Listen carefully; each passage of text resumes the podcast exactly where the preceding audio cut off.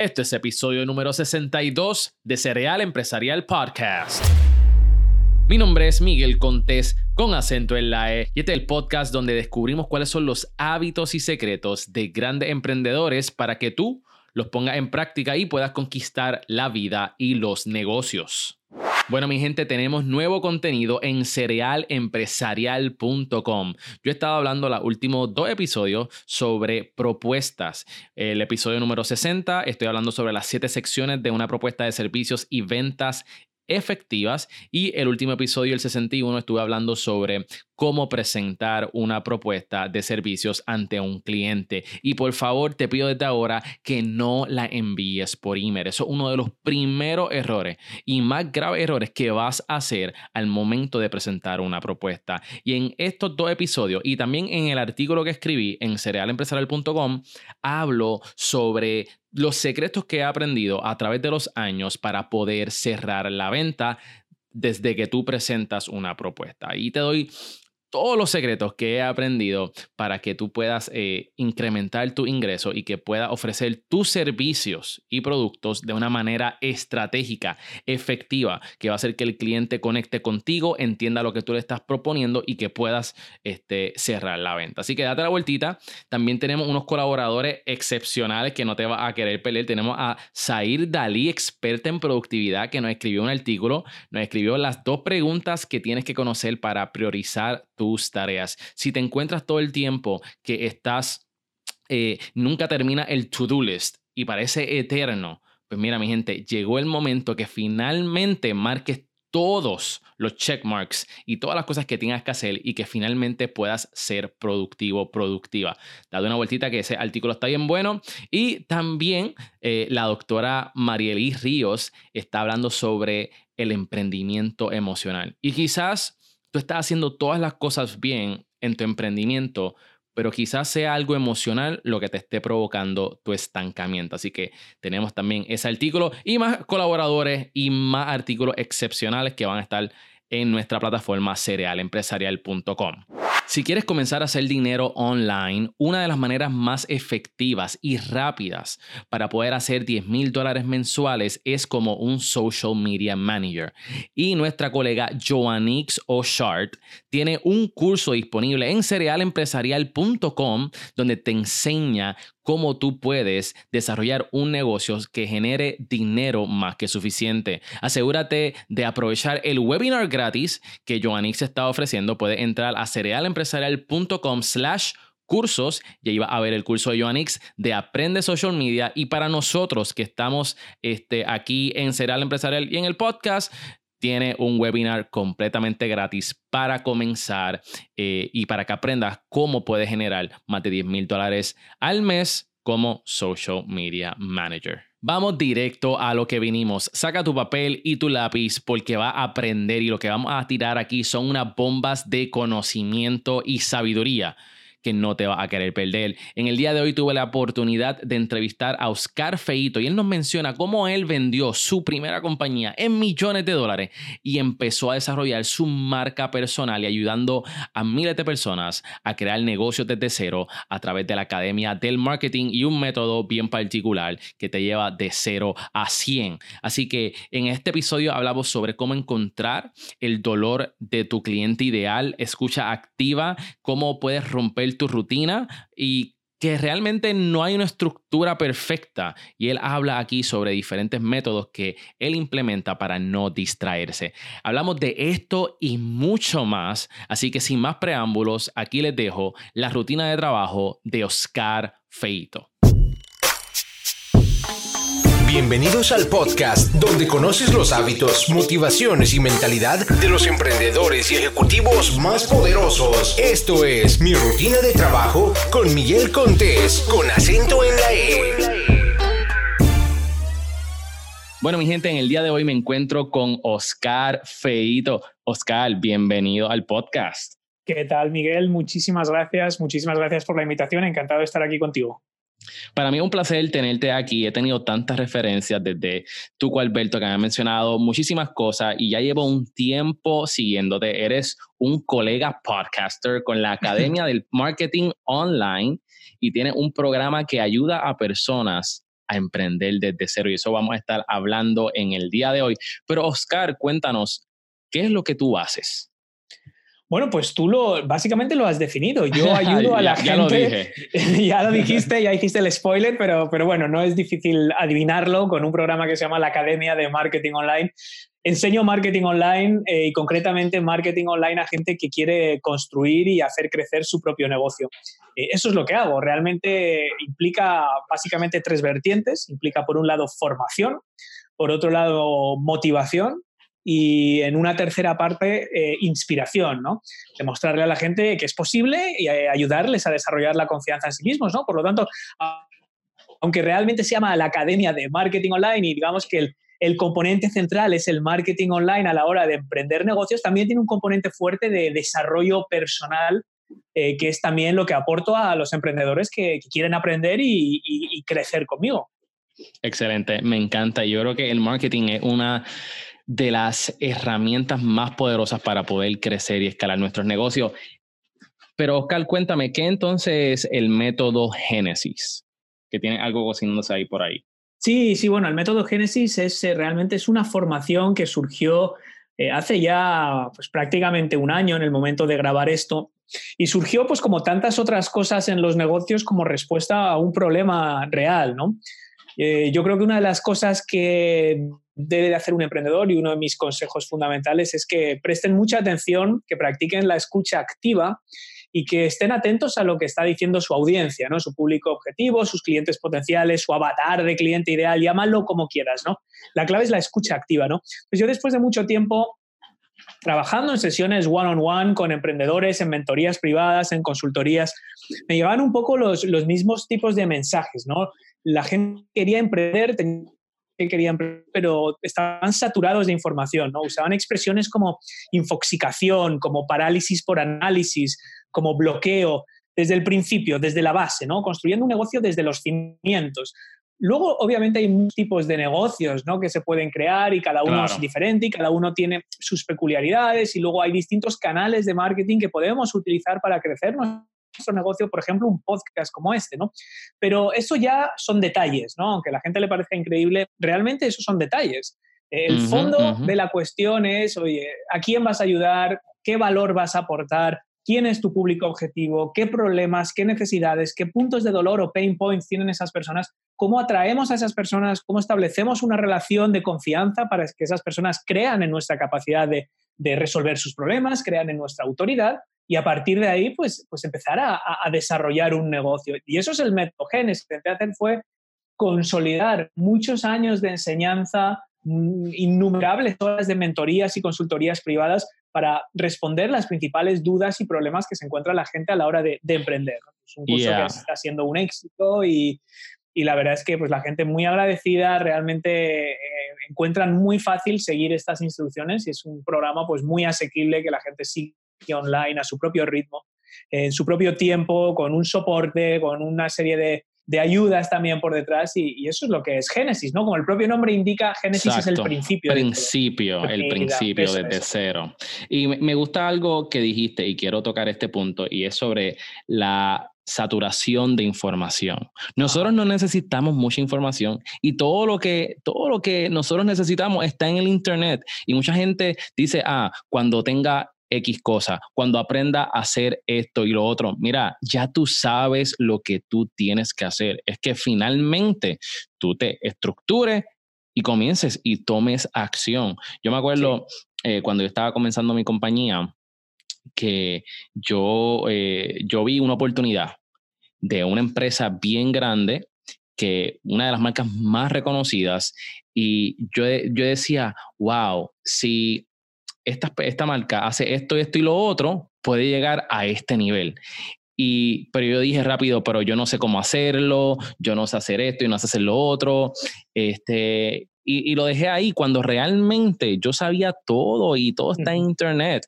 Entonces no fue hasta meses después que tuve la valentía de, de decir, tú sabes qué, qué es lo peor que puede pasar. Simplemente le tiré la información y me aceptaron la propuesta. Y de eso se trata, de eso se trata, de tomar acción. Y eso del método Génesis me encanta.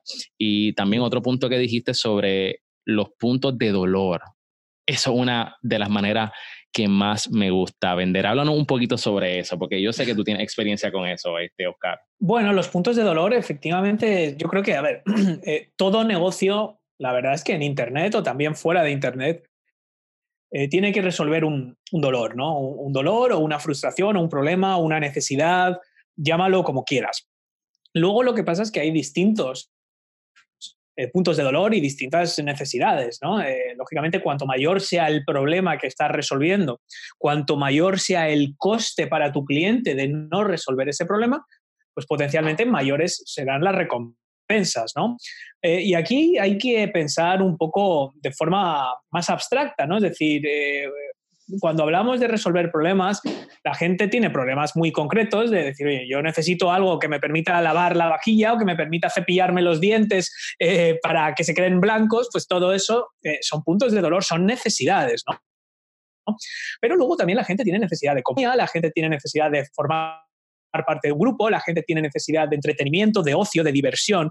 Por lo tanto, mm, claro, todos los negocios no tienen que resolver el hambre del mundo, ¿no? Ni problemas absolutamente súper trascendentales. Eh, pero todos tienen que tener muy claro eh, cuál es su propósito, ¿no? Y el propósito de un negocio no es alimentar el ego del emprendedor que ha tenido una brillante idea sobre el papel, sino resolver un problema o un pain point o un punto de dolor de un grupo concreto y específico de personas y sobre todo tiene que ser un problema real. Es decir, no tiene que ser una cosa que se nos ocurrió un día, eso es una hipótesis, puede ser partida, que posteriormente tenemos que validar.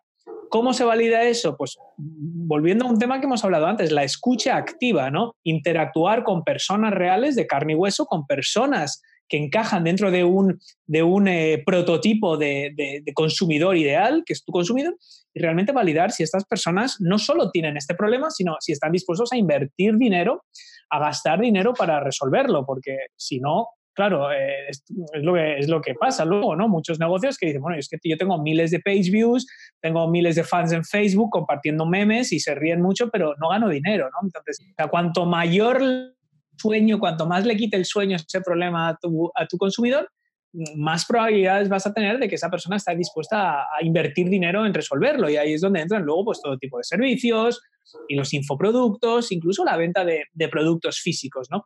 Eh, claro, muchas veces los problemas, dice, bueno, ¿y, qué hace? Muchas compañías yo no, no, no, entiendo, ¿no? siempre hay un ángulo, siempre hay un ángulo. Lo que pasa es que a veces el valor que aportan, el problema que resuelven es un problema que muchas veces ni la propia persona sabe que lo tiene, ¿no? Muchas marcas que muchas veces se posicionan como high-end, ¿no? Como marcas de super lujo, donde lo que están es alimentando, pues a lo mejor una necesidad de estatus o de símbolo social de la persona. Eso también se puede ver de esta forma. O sea que realmente cada negocio al final está aportando un valor. Y ese valor al final es la resolución de un problema. Y ese problema puede tener distintas dimensiones. ¿no? Y es absolutamente fundamental entender los problemas concretos que tiene tu audiencia, cualquier negocio, cualquier marca personal. Eh, decir, no, bueno, yo es que te pongo un ejemplo, Miguel. Yo ayudo a la gente a hacer webinars, ¿vale? Perfecto, eso es lo que tú haces, eso es, eso es una cosa que tú haces, pero hay que rascar, hay que profundizar, hay que bucear un poco más. ¿Por qué estás enseñando a la gente a hacer webinars? ¿Por qué esa persona quiere aprender a hacer un webinar? ¿Qué, ¿Qué, es? ¿Es simplemente una persona que va de una clase en la universidad y está estudiando la posibilidad de hacer webinars para que los alumnos puedan eh, asistir a la lección desde su casa?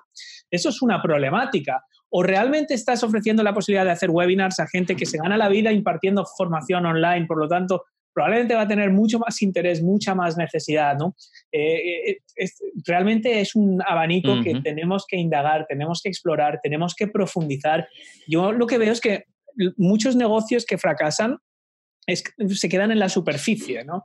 No llegan a profundizar en las necesidades, no llegan a, a intentar entender por qué su audiencia quiere ese producto o servicio, eh, cuál es el coste de no tenerlo, cuáles serían los beneficios, cómo se ha venido esta persona apañando sin esa solución. Es decir, bueno, yo voy a ofrecer a la gente un curso de podcasting o un curso de webinars. ¿Qué aporta? Mm, ¿Qué, ¿Cómo podían eh, resolver ese problema antes de que llegara mi solución?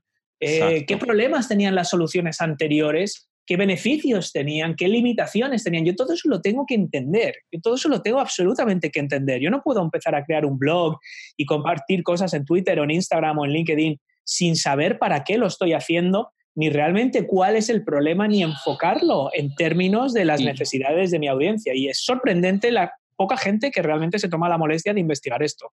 Eso es así. Oscar, cuéntame algo con tu experiencia, y, esto a mí me ha pasado, yo no sé si te ha pasado, pero hay clientes que no saben cuáles son sus necesidades, no saben explicarlas, no saben expresarlas. En ese caso, ¿cómo, cómo nosotros podemos ayudar cuando nosotros queremos resolver un problema? ¿Cómo podemos ayudar a las personas a que ellos puedan entender cuál es su problema? ¿O cómo indagamos en eh, esa área? dentro, dentro, esto ya podríamos entrar en teoría de marketing y esto hay personas que han escrito sobre ello y copywriters muy famosos, eh, eh, hablando sobre los distintos segmentos de la audiencia. ¿no? Si nosotros hemos definido nuestro público objetivo, pues es un, es un determinado público con una serie de características, ¿vale? Pero luego, oye, no hay dos personas idénticas, no hay dos personas iguales.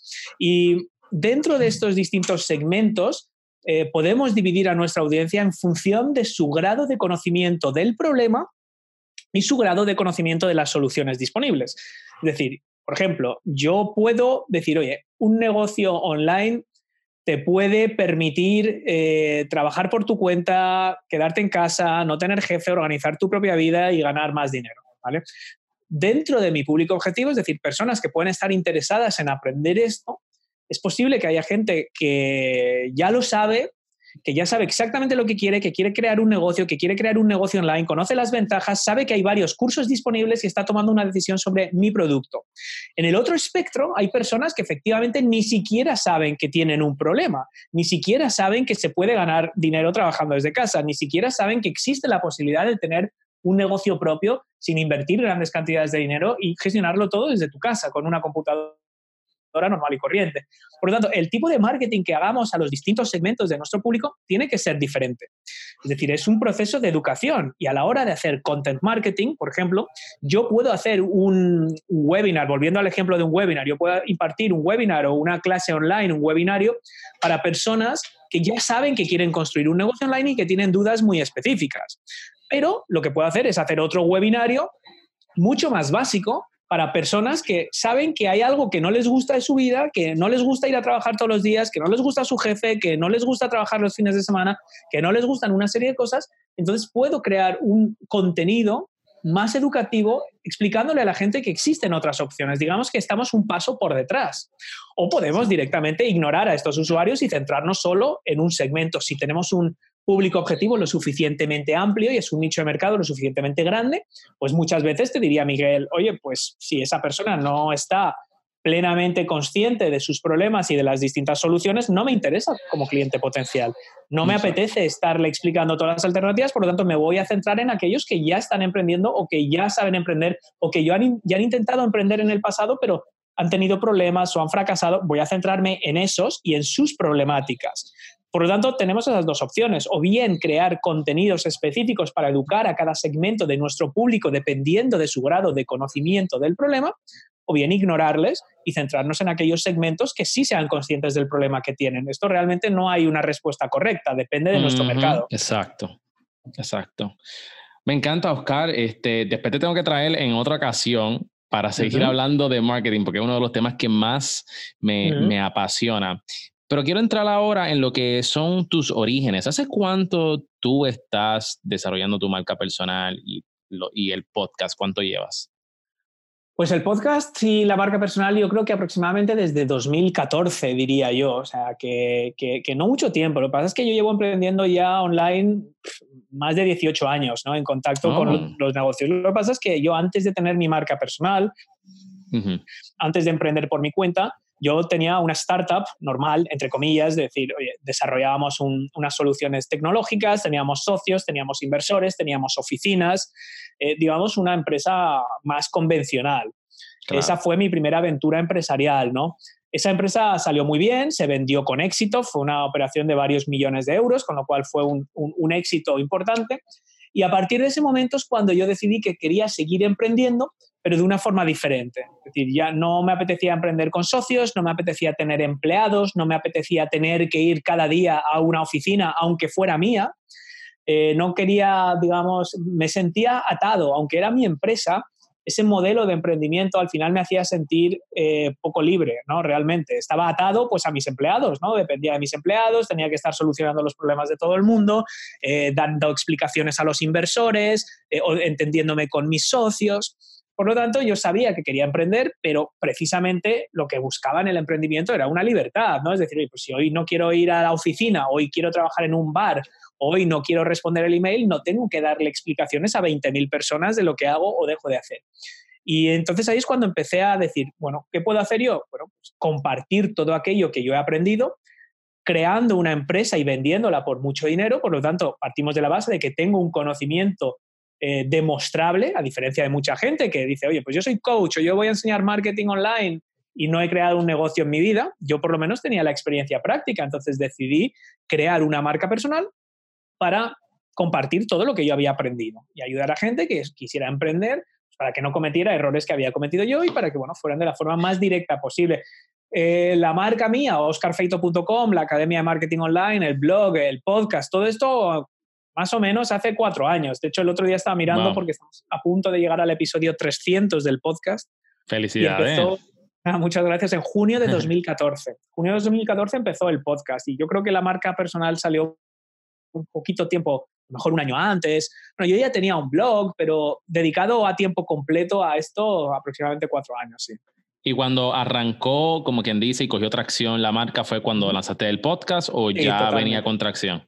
No, no, totalmente. O sea, ya tenía, tenía cierta atracción y, sí que, bueno, había gente, pues al final, por la credibilidad que inspira, eh, decir, oye, esta persona tiene un track record demostrable, es decir, por lo menos voy a concederle el beneficio de la duda. Entonces, eso ya es verdad que, que bueno, que, que, me permitió empezar quizás con una ventaja con respecto a gente que empieza, que, ni siquiera tiene nada que compartir, ¿no? Porque hay mucha gente que empieza a escribir sobre negocios online y nunca ha creado un negocio online. A mí no me no deja de sorprenderme. Entonces, sí que es verdad que yo empecé con algo de audiencia y ya había algo de tracción, pero el efecto bola de nieve real el cambio paradigmático y total absoluto fue el podcast. ¿Y cómo, cómo fue que, que, que, el podcast ¿verdad? comenzó esta bola, este efecto de bola de nieve y que te impulsó a otro nivel? Simplemente pues, pues simplemente por comodidad, por, es que es, es, muy sencillo. O sea, yo estaba creando contenidos, como hace tanta gente, ¿no? En un blog, y yo publicaba artículos relacionados con mi experiencia empresarial y aportando pues, consejos, información, inspiración y motivación a, otros emprendedores. ¿no? yo los publicaba en el blog y los compartía en las redes sociales, pues un poco como hace todo el mundo, hacía SEO,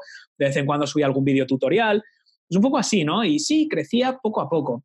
¿Por qué explotó el podcast? Curiosamente, eh, el contenido que yo empecé compartiendo en mi podcast, porque yo no empecé a hacer entrevistas hasta pasados 50 o 60 episodios, yo creo, los primeros 50 o 60 episodios los hice en solitario. Luego empecé a hacer entrevistas, ahora hago solo entrevistas. Pero los primeros 50 o 60 episodios yo simplemente leía mis posts en voz alta. Es decir, posts que ya había publicado en mi blog y que nadie leía porque tenía muy poco tráfico. Yo simplemente los expresaba. Al principio era como un robot leyendo, ¿no? Luego, poco a poco, pues mm, iba Te soltando. Me fui soltando, ya no leía como un robot mecánico, y entonces añadía, improvisaba y un poco usaba los artículos que ya había publicado como un guion, como un guion sobre el que yo basaba mis podcasts, pero también luego improvisaba y, era casi como, como una conversación conmigo mismo sobre ese contenido, ¿no? Era como recuperar ese contenido y explicárselo a alguien. Y, y entonces, ¿por qué explotó eso si era el mismo contenido? Pues yo creo que fundamentalmente por dos cosas, ¿no? Primero, por la comodidad que le da a la gente el podcast. Eh, a diferencia de cualquier otro canal, incluyendo el vídeo, el podcast le permite a la gente aprender y entretenerse mientras hacen otras cosas. Y eso ya es una ventaja en el mundo saturado en el que vivimos absolutamente fundamental. ¿vale? Es decir, si una persona está esperando en la parada del autobús o está en el coche por la mañana o está en el gimnasio, no puede estar viendo un vídeo tuyo porque se va a estrellar, o sea, se va a chocar contra una farola o no puede. Y tampoco podemos esperar que la gente, por muy interesante que sea nuestro contenido, se pase el día leyendo artículos de 2.000 palabras, ¿vale?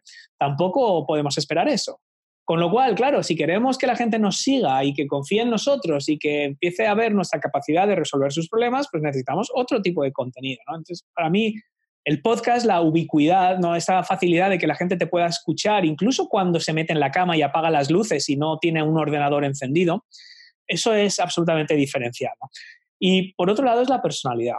Es decir, al final la voz, la voz hablada, el habla, es la forma de comunicación más antigua que hay. La gente hablaba, la gente contaba sus historias, la gente se sentaba alrededor del fuego y la gente habla. Y cuando uno habla, pues transmite. Transmite una serie de cosas que, uno, no se pueden transmitir a través de la escritura simplemente. Y dos, si lo intentas transmitir a través de un vídeo, vas a crear muchas distracciones. La iluminación, el fondo, tu peinado, tu ropa, la luz, lo que tienes detrás, todo eso lo que hace es que la gente se distrae y no se centra en lo que estás comunicando. Entonces, para mí el podcast tiene esos dos componentes absolutamente fundamentales. A mí me, la gente que escucha el podcast dice, wow, es que es como si te conociera. Pues estás hablando con ellos todas las mañanas en el coche. A mí me ha dicho la gente que ha, hecho, ha ido desde Madrid a Barcelona, que no sé, son muchas horas de coche sin parar de escuchar mis podcasts. Claro, cuando tú haces eso todas las semanas, eh, claro, es como si conocieras a esa persona. Es, algo cotidiano. Entonces, la gente, claro, aquí en compra. Y lo esperan. y lo esperan. Déjame, ver qué Oscar va, a decir hoy, a quién va a entrevistar. claro, y es como que, fíjate, eh, la gente te introduce en su rutina.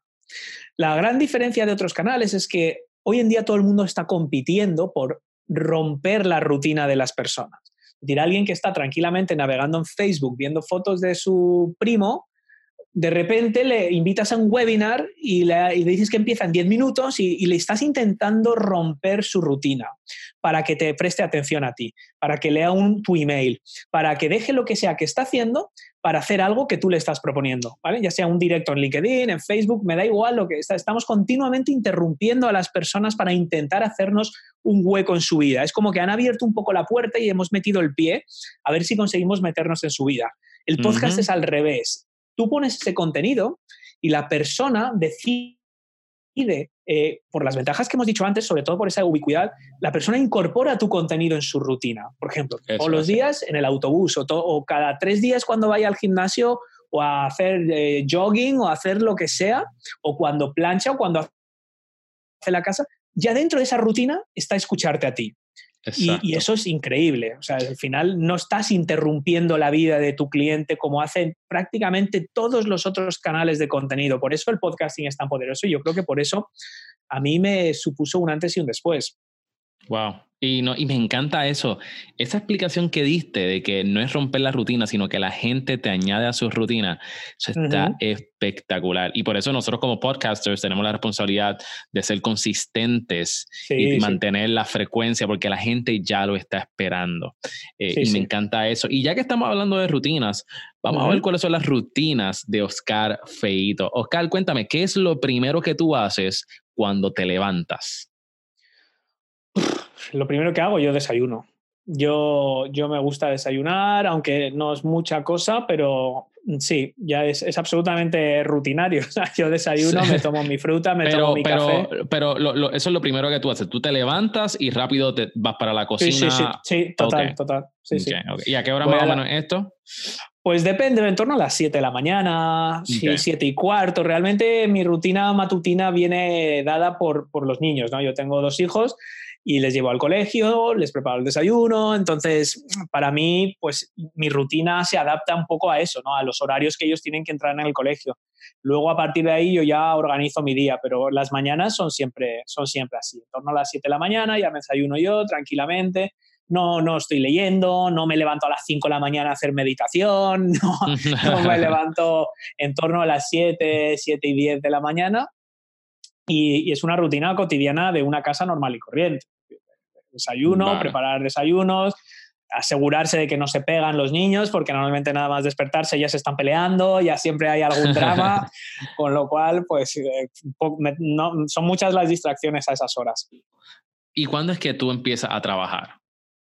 Bueno, yo empiezo a trabajar, eh, a ver, yo creo que el concepto de trabajar es muy relativo, primero, yo, yo no lo veo como, como un trabajo, estrictamente hablando, y, y digamos que eh, eh, no, yo no empiezo a trabajar cuando me siento delante del ordenador, ¿no? Porque cuando a lo mejor estoy haciendo todo esto, yo ya estoy pensando en la agenda que tengo para el día.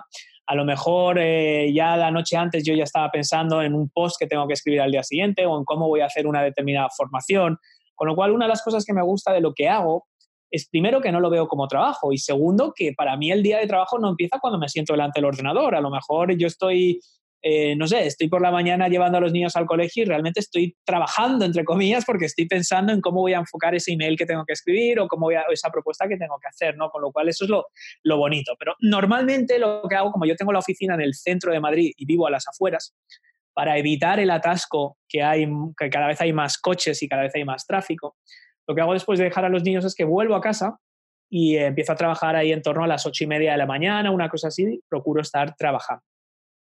Ok, y, tu trabajo, y, y, cuando tú estás en tu casa, en la oficina de tu casa, eh, ¿tienes como que algún tipo de, rutina en cuestión de, ok, por las mañanas yo creo contenido o simplemente cuando estás inspirado es que tú escribes el contenido? ¿Cómo trabajas eso? Yo al final lo que, lo que hago es que, bueno, tengo una serie de cosas que tienen que suceder todas las semanas, por ejemplo el podcast, y esto a su vez tiene distintos, distintas piezas, ¿no? Tengo que localizar a gente interesante para entrevistar, tengo que preparar las entrevistas, tengo que agendarlas, grabarlas, editarlas, publicarlas, promocionarlas.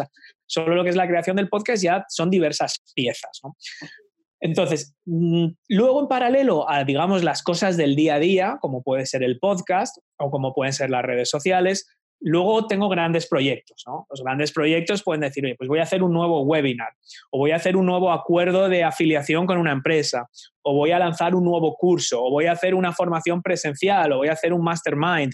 Todos estos son grandes proyectos que procuro siempre tener varios grandes proyectos al mismo tiempo, porque claro, si solo hacemos nuestro día a día, no vamos a crecer de forma importante, ¿no? Vamos a crecer muy poco a poco, pero si queremos dar grandes saltos, tenemos que introducir grandes proyectos. Entonces, yo procuro siempre en mi calendario eh, agendar todo, tanto estas cosas cotidianas como eh, las distintas piezas de estos grandes proyectos con los que busco dar saltos ya cuantitativos y cualitativos en el negocio. Todo esto lo tengo agendado, probablemente tengo cada dos, las próximas dos semanas planificadas casi hora por hora no hora por hora, pero procuro cada mañana tener dos o tres cosas que tengo que hacer y cada tarde dos o tres cosas que tengo que hacer. ¿vale? Por ejemplo, esta entrevista, pues sabes que lleva varios meses agendada, pues yo ya sé, desde hace dos semanas que yo miro mi agenda para las próximas dos semanas, yo sé que este día, a esta hora, pues yo tengo este compromiso, ¿vale? Porque está en la agenda. Si no está en la agenda, no se hace. Entonces, todo lo que yo agendo, lo reviso la noche antes y, y siempre procuro saber exactamente, varias veces a la semana reviso el calendario reordeno cosas y veo que, oye, que ha surgido un imprevisto y no puedo hacer lo que tenía previsto hacer hoy, pues enseguida busco trasladarlo a otro día, ¿no? Para mí eso es muy importante, ¿no? Organizarme dos o tres cosas importantes cada mañana y cada tarde, tanto de las cosas cotidianas de mi negocio como de los grandes proyectos que, con los que busco avanzar más rápido, ¿vale? Eso, digamos, por un lado. Luego, lo que procuro también es organizar todas estas cosas en base a mi nivel de energía, de concentración y de creatividad. yo descubrí hace tiempo, eh, eh, gracias también a mi amigo Rafa López, que es un psiquiatra mexicano que también tiene un podcast alucinante que se llama Supracortical, que no podemos luchar contra nosotros mismos, ¿vale? Tanto, pues nuestro nivel de concentración, nuestro nivel de energía, nuestro nivel de creatividad fluctúa. Y es una pérdida de energía intentar luchar contra eso. Es mucho mejor adaptarse a eso. Por lo tanto, si yo los lunes por la mañana me cuesta despejar porque los fines de semana pues cambias las rutinas de sueño, cambias la alimentación, cambias una serie de cosas y a mí me cuesta arrancar la semana, ¿vale? Yo estoy, empiezo a estar en situación óptima a partir del miércoles, miércoles, jueves, viernes. Lunes y martes voy más a. ¿Qué significa eso? Pues que procuro durante el principio de la semana planificarme sobre todo la mañana del lunes, la tarde del lunes, que estás ya cansado, que lo que hago es hacer tareas más mecánicas, más automáticas, que no requieren, digamos, gran concentración o gran chispa creativa. ¿Vale? Son cosas que se tienen que hacer. Por ejemplo, editar un podcast o, hacer las notas de los show notes para un programa o, exportar un audio o un vídeo, o editar algo. O sea, son cosas que, que no requieren, se tienen que hacer, pero no necesita que yo esté al 100%. Por lo tanto, adapto en todo eso. ¿no? Por lo tanto, yo creo que, ahí, resumiendo, son tres partes de organización tal como yo lo organizo, ¿no? Es decir, primero las cosas del día a día que se tienen que hacer y luego los proyectos, digamos, de crecimiento. Todo, por supuesto, dividido en sus correspondientes partes. Es decir, yo no me pongo en mi agenda lanzar curso de no sé qué. No, ese curso a lo mejor no se va a lanzar hasta dentro de seis meses. Entonces, lo que previamente he tenido que dividir ese curso, ese lanzamiento 10, 15, 20 piezas y agendar cada una de esas piezas para poder avanzar ese proyecto. ¿no? Luego siempre ese control del calendario eh, estricto pero no obsesivo, es decir, no puedo programar cada media hora porque surgen imprevistos, surgen cosas y luego ya sí que es como efecto bola de nieve, ya es imposible recuperarse. Entonces, procuro dejar el suficiente margen sabiendo pues, que las cosas pueden salir mal. Y luego, tercero, pues eso, adaptarme un poco al nivel de, concentración, de creatividad, de sobre todo de energía que uno puede tener en cada momento de la semana. Me encanta. Y eso eso es una de las metas que nosotros tratamos de llevar a cabo en este podcast. Las rutinas de todos los emprendedores que yo he entrevistado son totalmente diferentes y estamos exponiendo todas sus rutinas a nuestra audiencia para que ellos puedan coger lo que a ellos le convienen. Porque como tú dijiste, mira, hay gente que se levanta a las 5, 4 de la mañana a trabajar, pero quizás tú no eres un morning person, punto, period, ¿sabes? No, no hay forma. Y entonces estás gastando energía, como tú bien mencionaste, estás gastando energía, estás pasando malos ratos, cuando quizás tú eres más creativo y más productivo por las noches. Este, Así que yo creo que este, eso es una de las ventajas que tenemos en este podcast, que haz lo que a ti te funcione y toma ideas, seguro, de estos emprendedores, pero al fin y al cabo, tú tienes una manera de emprender. Así que mm. aprovechalo y maximiza tus, um, tus fuertes. Así sí, eso es importante. Eso es importante porque es verdad que últimamente parece que solo hay una forma de hacer las cosas, ¿no? Y bueno, pues si esta persona se levanta a las 5 de la mañana y hace meditación, pues yo voy a hacer lo mismo. Es que no es así, porque esa persona es diferente, ¿sabes? A lo mejor tiene una situación diferente, eh, no tiene hijos o, o, se acuesta a las 7 de la tarde o tiene otro, otro tipo de cosas. Entonces, claro, si tú quieres gusta ver el fútbol y los partidos de Champions acaban a las 11 de la noche, no puedes levantarte a las 5 de la mañana para hacer meditación, ¿sabes? Porque va a ser una carga y ya, yo creo que ya hay suficientes cargas. Yo creo que uno tiene que hacer cosas porque le vienen bien, no como no cargarnos de sacrificios absurdos, ¿sabes? O sea, yo creo que la gente es verdad que se, es muy dura consigo misma y se carga con, con cosas como si fuera una muestra de como cada muestra de sacrificio eh, no sé, es como que te da algún punto para algo. No, es que yo creo que el, objetivo no, no es ese y es un buen punto. O sea, tenemos que, lo difícil es descubrir qué es lo que nos viene bien a nosotros y establecer nuestras propias rutinas. Oscar, eh, nosotros como dueños de negocio tenemos la ventaja de que nosotros podemos acomodar y, nuestra agenda y podemos trabajar cuando nosotros deseamos. Ahora bien, con esta ventaja de manejar nuestro tiempo, vienen unos retos y esos retos se llaman distracciones. ¿Cómo tú los combates?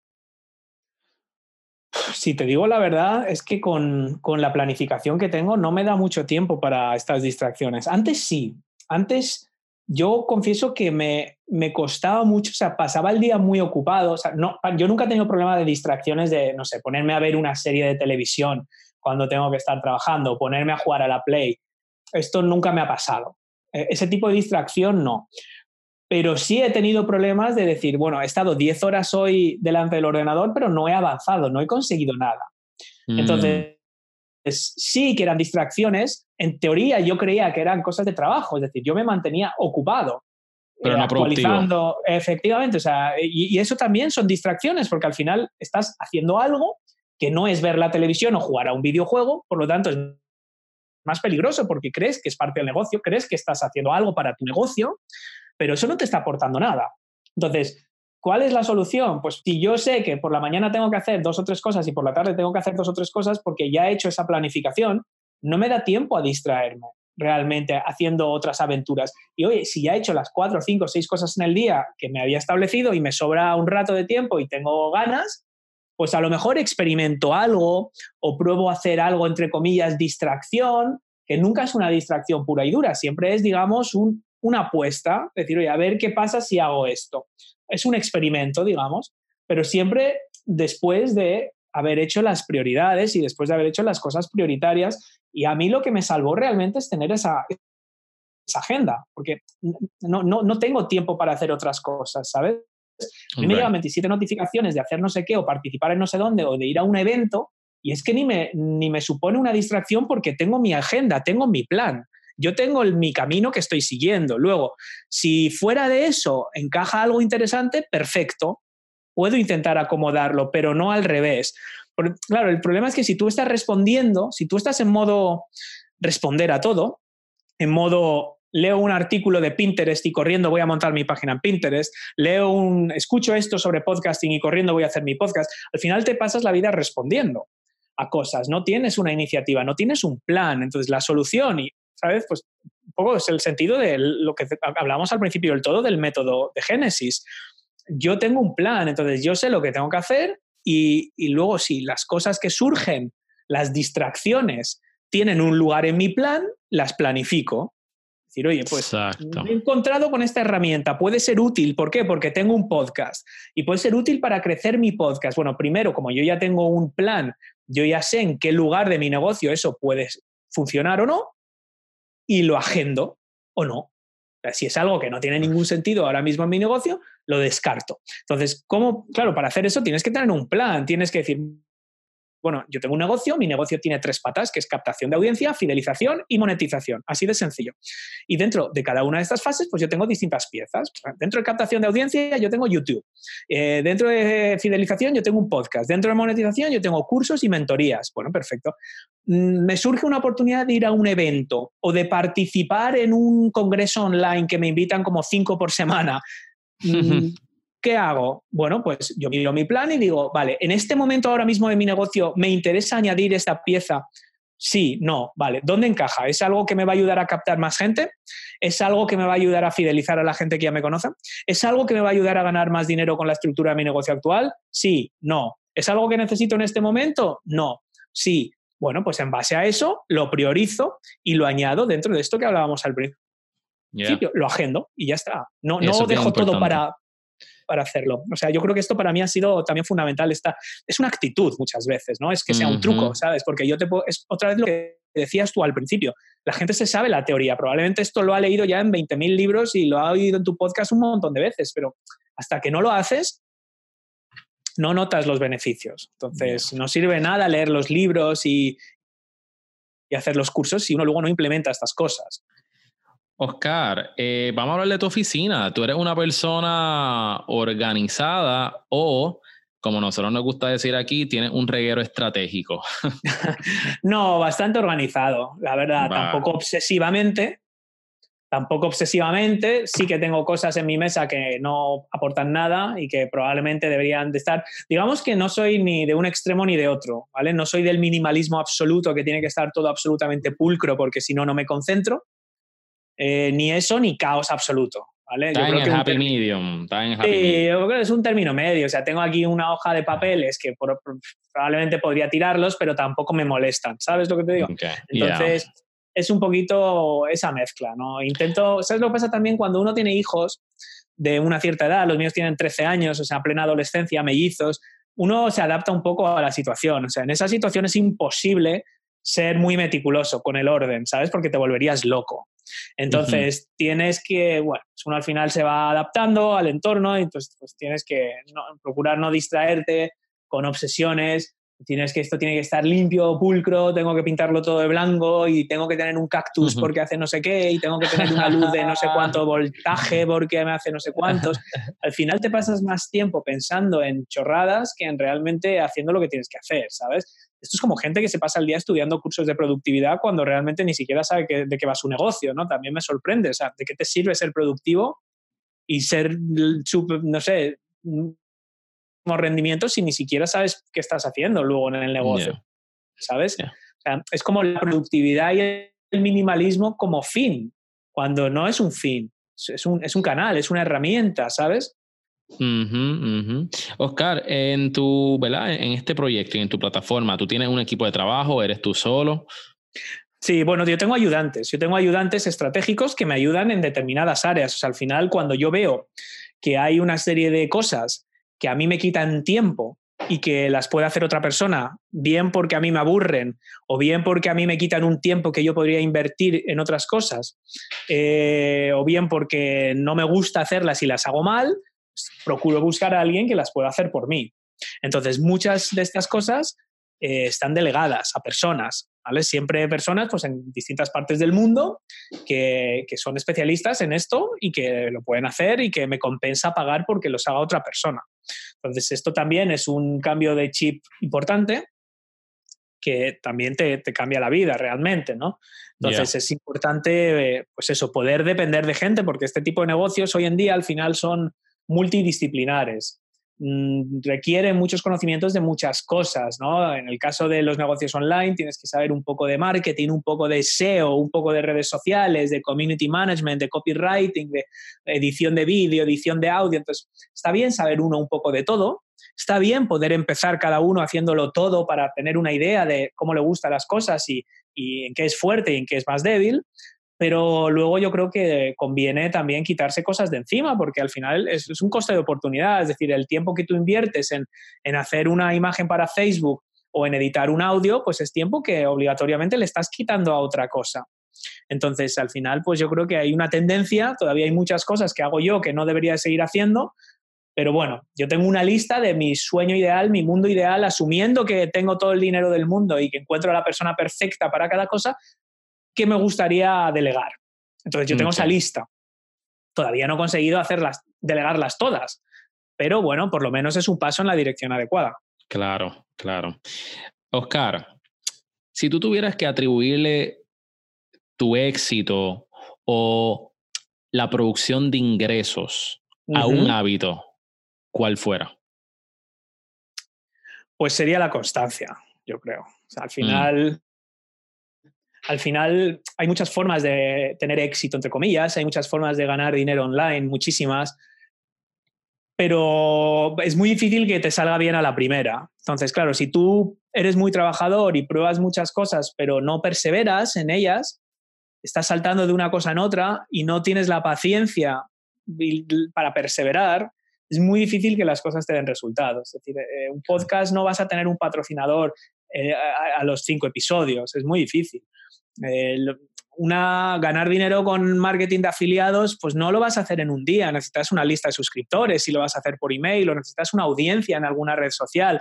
Aunque compres esa audiencia, aunque pagues Facebook Ads, no vas a tener un volumen importante y luego cuando lo tengas, pues es muy posible que te cierren la cuenta o es muy posible que te baneen los anuncios o es muy posible que, que no funcione la primera. Entonces esto te va a hacer dudar y te va a hacer decir, oye, ¿y por qué no hago esta otra cosa que está haciendo no sé quién, que parece que le va bien?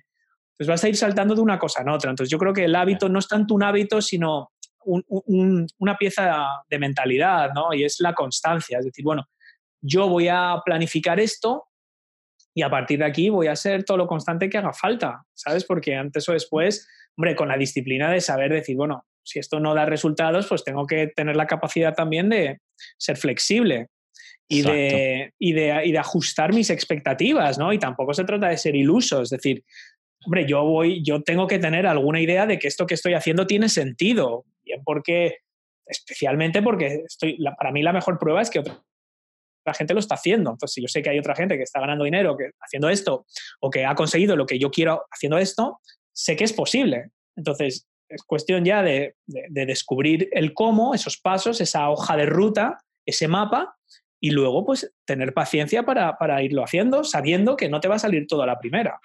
Yeah, that's right, that's right. Oscar, vamos ahora a la sección de la O, donde tienes que pensar rápido y escoger entre esto o lo otro. ¿Estás ready? Ready. Ok, más importante en una pareja, inteligente o graciosa. Joder, pues no sé qué decirte, inteligente, supongo. ¿Dinero o tiempo libre? Tiempo libre. ¿Ahorrar o invertir? Ahorrar. ¿Pizza o pasta? Uh, pizza. ¿Hamburger o tacos? Hamburger. ¿Honestidad o los sentimientos de la otra persona? Honestidad. Ok, el papel de toilet, ¿cómo lo instalas? ¿Por encima o por debajo? Por encima. ¿The Rock o Kevin Hart? No sé ni quién es Kevin Hart. ok, bueno, esa fue la primera ronda, ok, muy bien, muy rápido, está ágil, pero ahora las preguntas se van a poner un poquito más difícil. ¿Estás ready? ready. ¿Amor o dinero? Amor. Ah, espérate, ¿dónde están? Ahí se me perdieron. Ok, ahora, ¿siempre llegar 10 minutos tarde o siempre 45 minutos temprano? 45 minutos temprano. Que todas tus camisas sean dos sizes más grandes o un size más pequeño. Eh, dos más grandes. Vivir sin internet o vivir sin aire acondicionado ni calentador de agua. Buah, eh, probablemente, ¿qué, prefiero? Ajá. Yo prefiero vivir sin aire acondicionado ni calentador de agua. Sí, perfectamente. ¿Teletransportación a cualquier parte del mundo o leer mentes? Leer mentes. ¿Transportarte permanentemente 500 años al pasado o 500 años al futuro? Al pasado. Nunca poder utilizar un touchscreen o nunca poder utilizar un mouse ni teclado.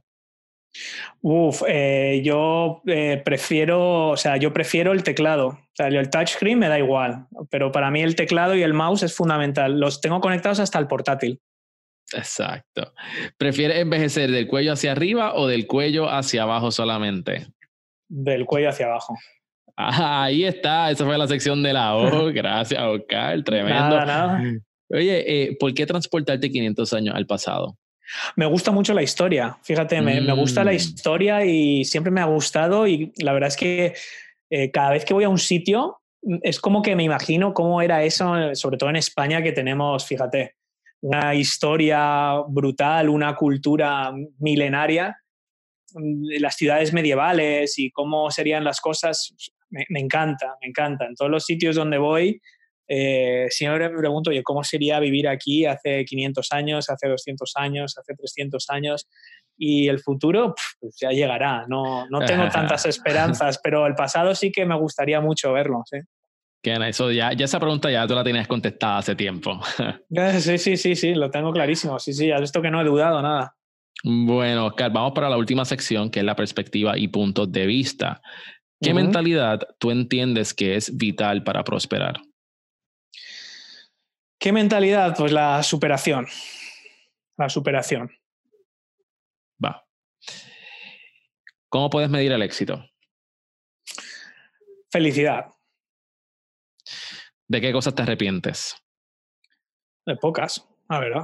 Quizás de no haber empezado antes, pero, pero vamos, poco más. Okay. ¿Tienes mentores? ¿Quiénes son? Mentores oficiales no, pero mira, de cada una de las personas que ha pasado por la Academia de Marketing Online, he perdido la cuenta, pero son probablemente más de 100 invitados, de todos he aprendido algo. Mm. Ok, vamos a montarnos, ya que te gusta el pasado y la historia, vamos a montarnos en la máquina del tiempo, Oscar. Y quizás tú puedas compartir con nosotros cuál ha sido el momento más difícil de tu vida. Es que no lo sé. No, tampoco he tenido momentos así especialmente, especialmente eh, crudos, la verdad. Es que no, no sabría decirte. No sé. No hay, no sé, quizás algunas enfermedades o sustos de salud de familiares, pero no hay nada que tenga pesadillas así especialmente que pueda algo con tu empresa, algo que pasó en tu empresa. No, no, nada, a mí eso me da igual, no. Ah, bueno, o sea, has vivido una vida muy buena entonces. No, bueno, como, como, como todos, pero vamos, yo creo que los temas de empresa se resuelven, ¿no? Pues los, que los, los, peores momentos, lo peores son las cosas que no se resuelven, todo lo demás tiene solución. Entonces, bueno, pues supongo que muertes de familiares, conocidos, eh, eso, eso, ya no tiene arreglo. Pero mm. ya ves tú, que Google te cierre la página, no, en, este, en el gran eh, esquema de las cosas no me preocupa mucho. Es una buena mentalidad, ¿sabes? Una mentalidad de, de alguien feliz, de alguien que, que, no, es que sabe que todo va a estar bien. Sí. Bueno, yo creo que esto es un hábito también, ¿no? Cuando hablamos de los hábitos, se me olvidó decirte, yo, yo tengo un cuaderno y todos los días lo primero que hago antes de, antes de poner el email, antes de empezar a trabajar, es apuntar tres cosas, eh, literal, o sea, no pensarlas, escribirlas tres cosas por las que tengo que dar gracias. Y, esto me lo enseñó Mark Reclau, que es el autor de un libro que se llama 30 eh, días, 30 hábitos, que es un bestseller, ha vendido millones de libros.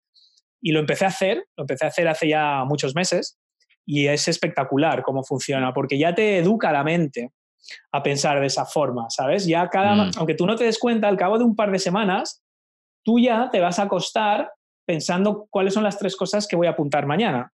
Cuando tú te levantas ya estás pensando, wow, dentro de una hora tengo que ah, empezar y tengo que apuntar las tres cosas por las que estoy hoy agradecido. Entonces es impresionante, tú no te das cuenta de eso, pero poco a poco tu mente la estás entrenando para descubrir las cosas positivas. Y cada cosa positiva que te pasa en el día, le das más importancia porque ya es algo que vas, dices, mira, ya tengo una de las tres cosas para mañana.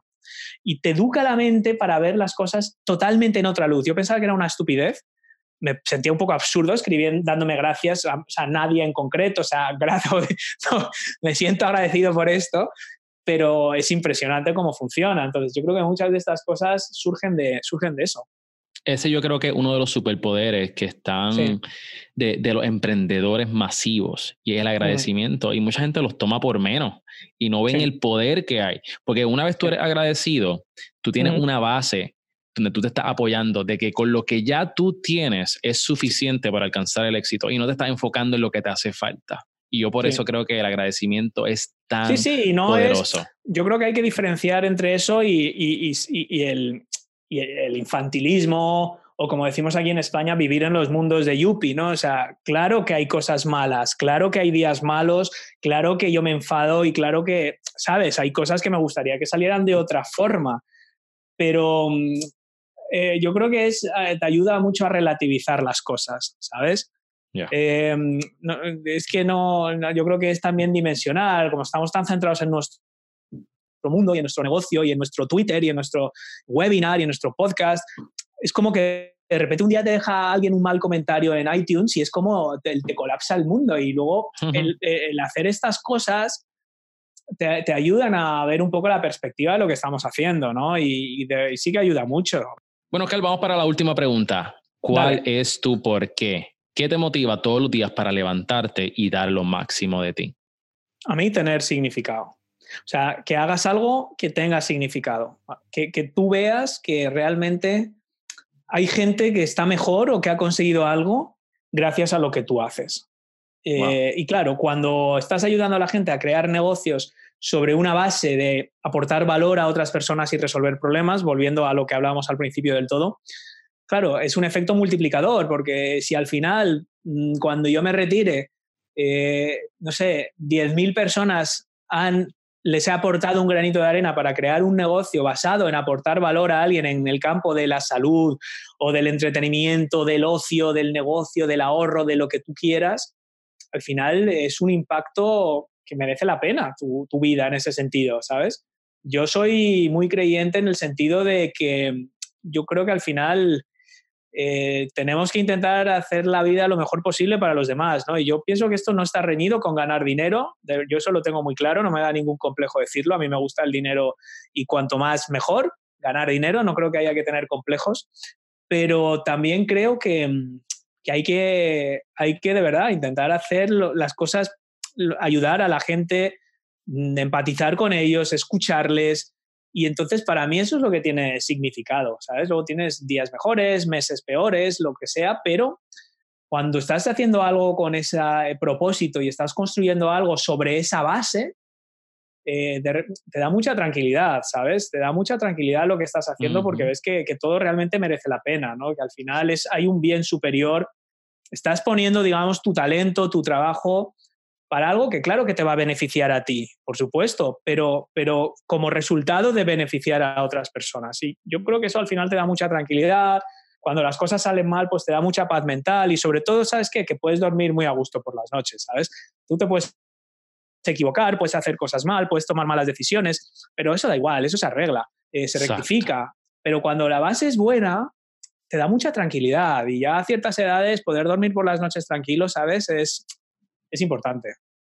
Excelente. Oscar, mil gracias por el tiempo que nos has brindado aquí. Por último, llegó el momento de que tú tires tu pauta. ¿Dónde la gente te puede conseguir tus cursos, tu podcast? Muy fácil, muy fácil. Te voy a poner facilísimo. oscarfeito.com. www.oscarfeito.com.